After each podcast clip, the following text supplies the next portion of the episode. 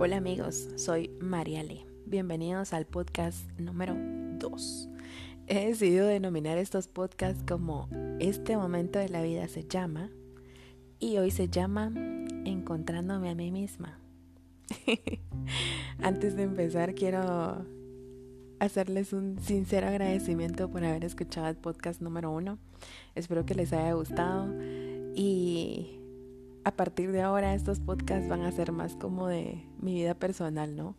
Situaciones de la vida que he tenido que pasar y que tal vez ustedes en algún momento las han pasado o las están pasando, ¿no? Y pues bueno, podemos empatizar un poco y que las cosas fluyan de una mejor manera.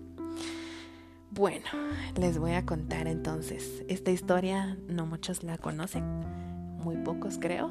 Y y pues nada, empecemos. Todo sucedió cuando yo tenía apenas 22 años. Sí, 22 gloriosos años. Ahora los veo, ala, así súper lejos. Pero bueno, cuando yo tenía 22 años, me enamoré. Perdidamente que quería casarme ya. eh, conocí a una persona muy buena. Nos llevábamos bien, simpatizábamos. Eh, y pues bueno, las cosas se fueron dando y fluyeron. Nos hicimos novios. Eh, mis papás no estaban de acuerdo. Y es este momento en la vida en donde yo digo, mucha, los papás dicen las cosas por algo. Muy tarde lo aprendí, muy tarde me di cuenta pero principalmente mi mamá era una persona que no le agradaba. Pero bueno, las cosas fluyeron. Duramos nueve meses de novios. Súper poquito tiempo, ¿no? Parecía embarazo esa cosa. y, y bueno, decidimos que nos íbamos a casar. Me propuso matrimonio, llegó con mis papás. Y por supuesto, mi mamá súper en desacuerdo, mi papá no quería, que muy rápido, que, que no, que había que conocerse un poco más. Eh, la cosa es que al final fue como, bueno, hagan lo que ustedes quieran, ¿verdad? Lo que mejor les parezca. Decidimos que siempre sí nos íbamos a casar, que no importaba, ¿no? Pónganse que eso fue como en noviembre, si no estoy mal. Ok, nos urgía casarnos. ¿Por qué? No lo sé. Pero pues nos casamos el 17 de marzo y, y ya, todo fue fabuloso. Y llegaron todos mis amigos, eh, toda mi familia. Mi familia es muy grande, o sea que, amigos, si tú estás escuchando esto y no te invité, perdón, pero es que era mucha gente invitada. bueno, pues fue una boda muy linda. Eh, usé el vestido de mis sueños, el vestido que toda la vida había soñado y me encantaba. Yo era la persona más feliz del mundo. Pero saben una cosa, el día de la boda, bueno, mi mami y yo pues nos cambiamos y nos maquillamos y mi mamá todavía me dijo, mija, ya lo pensaste bien, si no estás segura, te puedes arrepentir. Cancelamos todo y no pasa nada. Madres, o sea, yo me quedé en shock, ¿no? En ese momento yo no entendía por qué mi mamá decía esas cosas, ¿no? Pienso que las mamás tienen un sexto sentido definitivamente. Y pues yo omití el comentario, ¿no? Y le dije, sí, mami, es lo que yo quiero hacer. Bueno, como tú quieras. Fuimos y todo, me casé y ya, nos fuimos a vivir juntos. Mucha, yo no sé si he sido una persona muy consentida, una persona muy emocional, no lo sé. Pero pues, pónganse que a la semana siguiente de haberme casado me dio gripe. Una gripe horrible, así de que me botó pienso que por todo el estrés de la boda y todo se me bajaron las defensas. Y pues nada, me ven a mí llorando cual, Magdalena en el baño, tirada. quiero a mi mamá. ¿verdad? Y en ese entonces mi, mi esposo me decía, es que ¿qué hago? O sea, no sé qué hacer. Madre, si él no, de verdad no sabía qué hacer. Creo que la persona más atenta y amorosa del mundo nunca ha sido él, pero pues, y, y ya. La cosa es que desde ese momento yo me empecé a sentir como fuera de lugar, eh, no sé, era una cosa tan rara. Pero bueno, las cosas fluyeron y ya, y tres años de casados y... Ah, bueno, pero antes de eso, ¿no? Primer año de casados, llegó a mi vida Gomita, que es mi perrita, y todavía está conmigo. Y fue la cosa más estupenda, ¿no? Porque pues mi ex esposo trabajaba eh, día y noche, ¿no? Entonces yo estaba sola todo el tiempo y Gomita me hacía compañía. Después de tres años de casados, eh, decidimos tener un bebé. Yo resulté embarazada. Lamentablemente lo perdí a los tres meses de gestación. ¿Por qué? No lo sé. Cosas del destino, planes de Dios, no lo sé, ¿me entienden? Son cosas que a veces pasan y que hasta el momento uno no lo entiende. Eh, no fue nada malo, sino que el doctor decía que pues suele suceder cuando es el primer embarazo, a los tres meses, a veces eh, el bebé simplemente su corazón deja de latir. Fue un proceso muy duro, muy duro, que hasta el día de hoy pues todavía me duele, ¿no? Ya no, tal vez como al principio, pero es un dolor que sigue ahí. Solo Dios, mi familia y en ese entonces mi esposo me ayudaron a salir de ese de esa angustia, ¿no? Bueno, el tiempo siguió transcurriendo y definitivamente lo que yo menos quería era pensar en otro bebé, ¿no? Las cosas siguieron, cumplimos cuatro años, cinco años de casados, cinco años de casados, wow, era mucho tiempo. Mucha, ustedes no me dejan de mentir los que me están escuchando y me conocen, ustedes decían, mano, tanto tiempo, o sea, qué admirable, ¿no? Y en realidad es que mi ex esposo, no voy a decir su nombre, ¿verdad? eh, en realidad no es que haya sido siempre una mala persona. Una buena persona, me proveía, y estaba pendiente de una u otra manera, ¿no? Y pues cuando cumplimos cinco años, las cosas cambiaron un cacho, ¿no? Todo se volvió muy rutinario, muy monótono, muy lo mismo. Y, y yo sentía que las cosas no estaban bien. Sentía que había algo más. Bueno, las cosas pasaron y todo, y el tiempo pasó. En algún momento de la vida llegué a sospechar que él tenía otra persona. Sí, podría decir que al menos cuatro años de la relación yo presentía que había alguien más. Era mucha la desconfianza, ¿no? Y era como del celular, o sea, venía a la casa y nunca lo usaba, o sea, nunca. Y era así como, mira, miremos un video en tu celular ay no, miremoslo en el tuyo, ¿verdad? Pero pues yo nunca he sido una persona hostigadora en ese sentido. Y pues si no quería, no quería. O sea, cada quien, ¿verdad? Pues seis años de casados, llegamos a los seis años con un poco de esfuerzo, lucha, ¿verdad? Y ayuda de Dios. Y bueno, a todo esto yo me alejé de mis amigos, me alejé de mi familia un montón.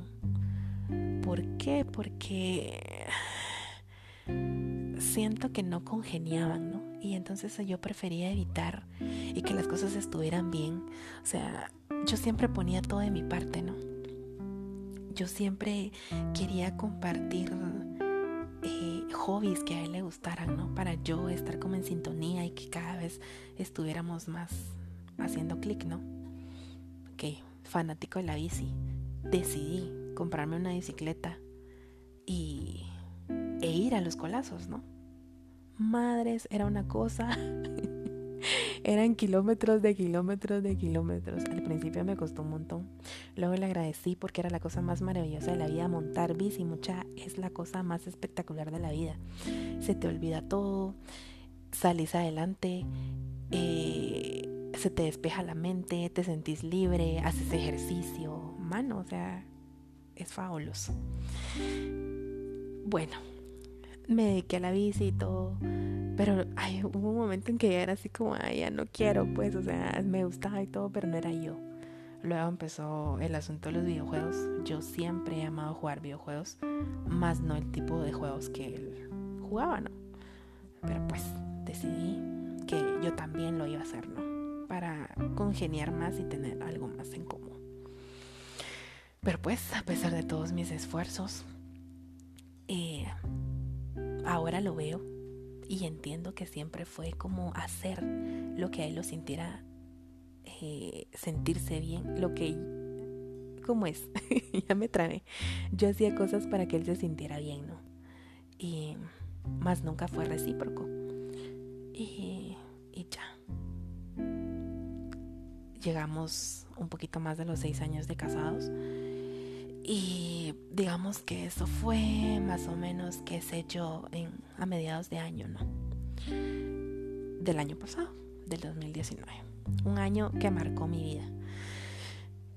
Junio 2019. Las cosas no estaban nada bien. Yo empezaba a sospechar el montón de cosas. Si alguien ha pasado por esto, sabe la incertidumbre que uno puede llegar a tener. Mucha él estaba conmigo, pero yo me sentía tan sola, tan vacía, triste. Era una cosa tan fea.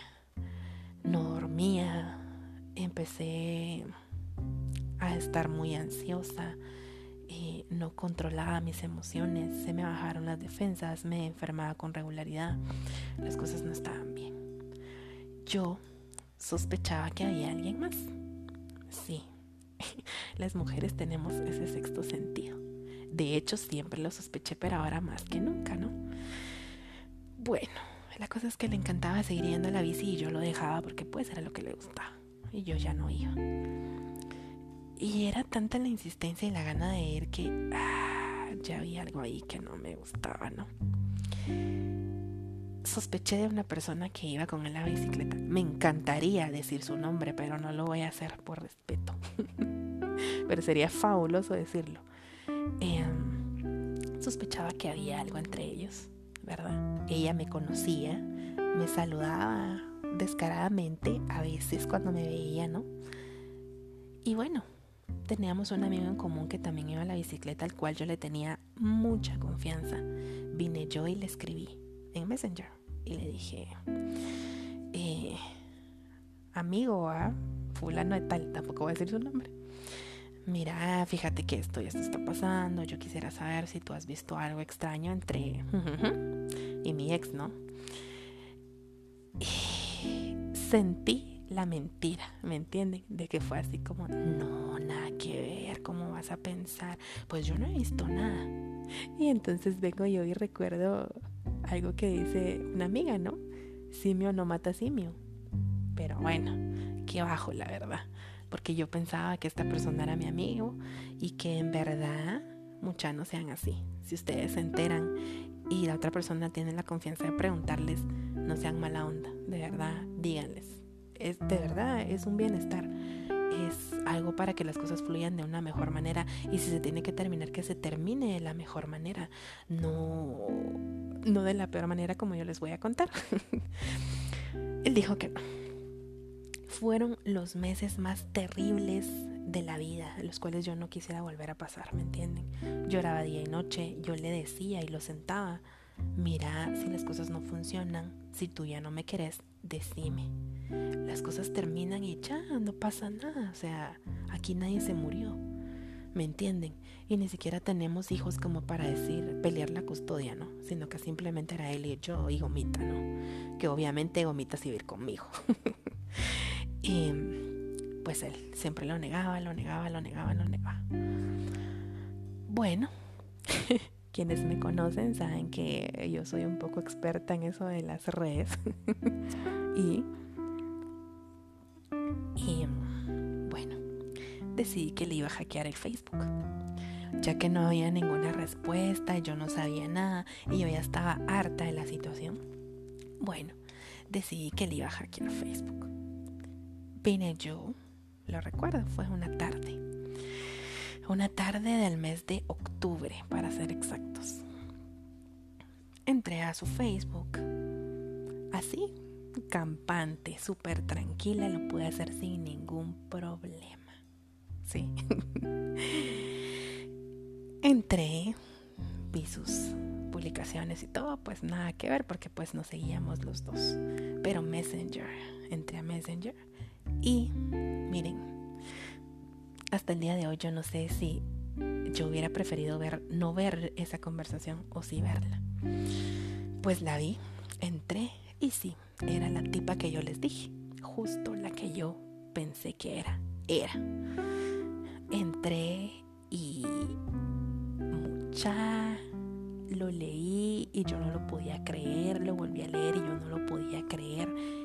Juro que yo sentí que me iba a volver loca, de verdad que sí. Yo no podía creerlo. ¿Saben qué? Eran novios, eran novios. Y así como que, ¿qué está pasando? Bueno, ellos tenían su, su grupo de, de la bici, ¿no? Y entonces vine yo y tomé capturas de la conversación y las mandé al grupo. Y pues no podía hacer otra cosa mucha. Y yo vine y, y, y les dije de todo hasta lo que se iban a morir. No me importó la verdad. Y aún ahora no me sigue importando la verdad. Tenía que decirse y se dijo. La cosa es de que mi ex, bueno, ya que después yo hice eso, le escribí yo a él, ¿verdad? Que viniera en bombas porque o él se iba o yo me largaba, ¿no? Y miren, este podcast se va a volver muy largo, entonces no sé si dejarlo acá y seguimos la segunda parte la próxima semana o le seguimos. bueno, sigámosle mejor. Que termine ya al mal paso darle prisa, ¿no? Bueno, les decía, entonces vine yo y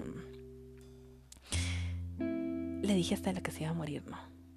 Él vino y yo les juro, yo nunca había actuado de esa manera. Sentí que me iba a volver loca Hice un desmadre en la casa como ustedes no tienen idea. Al final yo decidí irme. Al final yo decidí irme. Y, ya, me fui con mis papás un par de días. Y no era la mejor opción vivir con mis papás. Ellos no tienen espacio.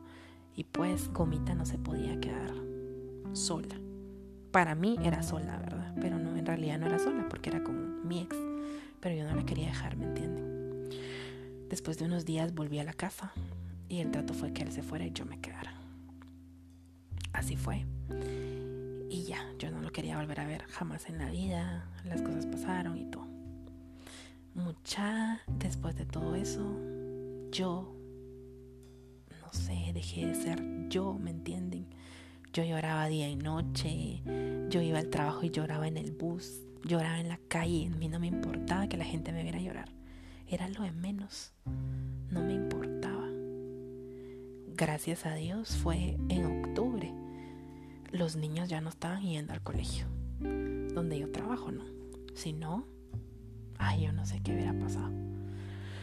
Bueno, traté de superar la situación. Eh, mis amigos, mi familia me ayudaron un montón a seguir adelante.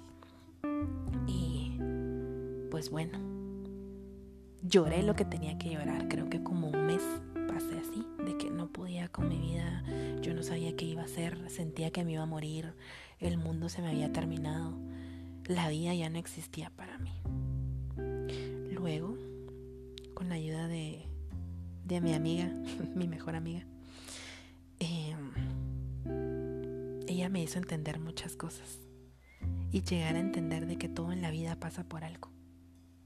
En realidad mi ex no siempre fue una mala persona, ¿me entienden?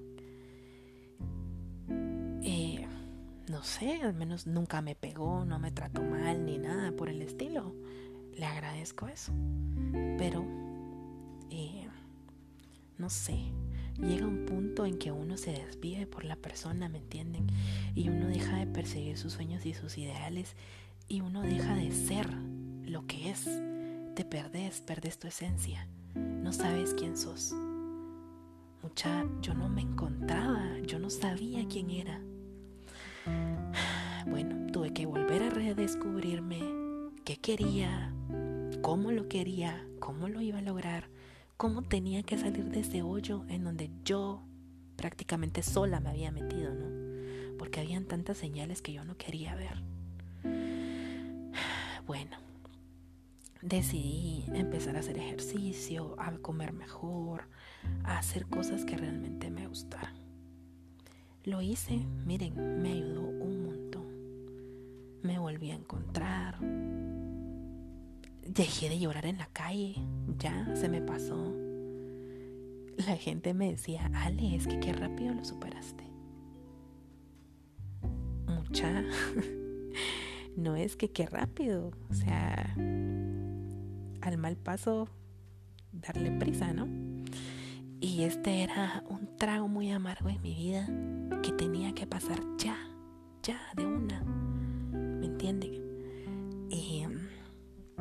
No me iba a, no me iba a quedar yo tirada por alguien que decidió dejarme y, e irse con alguien más que no sé si al final del día es mejor que yo o no, no me interesa, ni quiero saber. Y, y ya, salí a flote, estoy mejor, sí. A veces lo pienso y me duele, sí, como todo ser humano, ¿no? Y mm, ha sido un proceso difícil, mas no imposible de superar. Y entonces amigos, la lección es para ustedes que tienen una relación o van a empezar una relación, eh, nunca hay que dar las cosas por sentadas. Uno nunca deja de conocer a las personas. Tú vas a estar en una relación es por decisión propia. Vas a dar lo mejor de ti. Vas a tratar de no fallar. Digo tratar porque wow, las cosas vienen y es tu decisión hacerlas o no. Entonces hay que poner lo mejor de uno, lo mejor de tu parte para no caer en esas cosas, ¿no? Y que la relación vaya bien, que no te pierdas a ti en esa relación, que siempre sigas teniendo tu esencia, que sí complazcas a la otra persona, más no dejes de complacerte a ti mismo. Y, y pues nada, en este viaje de la vida uno nunca debe de perderse de vista porque es muy difícil volverse a encontrar. Yo no me he encontrado del todo aún. Todavía estoy en ese proceso porque en realidad es un poco rápido. Pues bueno, esa es mi historia. Y si yo pude superar siete años de relación más o menos, que casi no fueron siete, fueron seis y pico, ¿no? Seis y ocho meses más o menos. Si yo pude, mucha ustedes pueden. Sí, yo estoy sola, vivo sola y pude hacerlo. Ustedes, si viven con sus papás o algo, lo pueden hacer mucho más rápido que yo lo hice. Y pues nada, ahora a seguir adelante. Gracias por escucharme en este podcast. Espero que no se hayan aburrido porque pues fue un cacho más largo que el anterior, pero no lo podía dejar inconcluso. y gracias por escucharme. El próximo lunes voy a publicar el siguiente, que también será de alguna historia de mi vida. y pues bueno, les mando un abrazo, que estén bien. Hasta la próxima.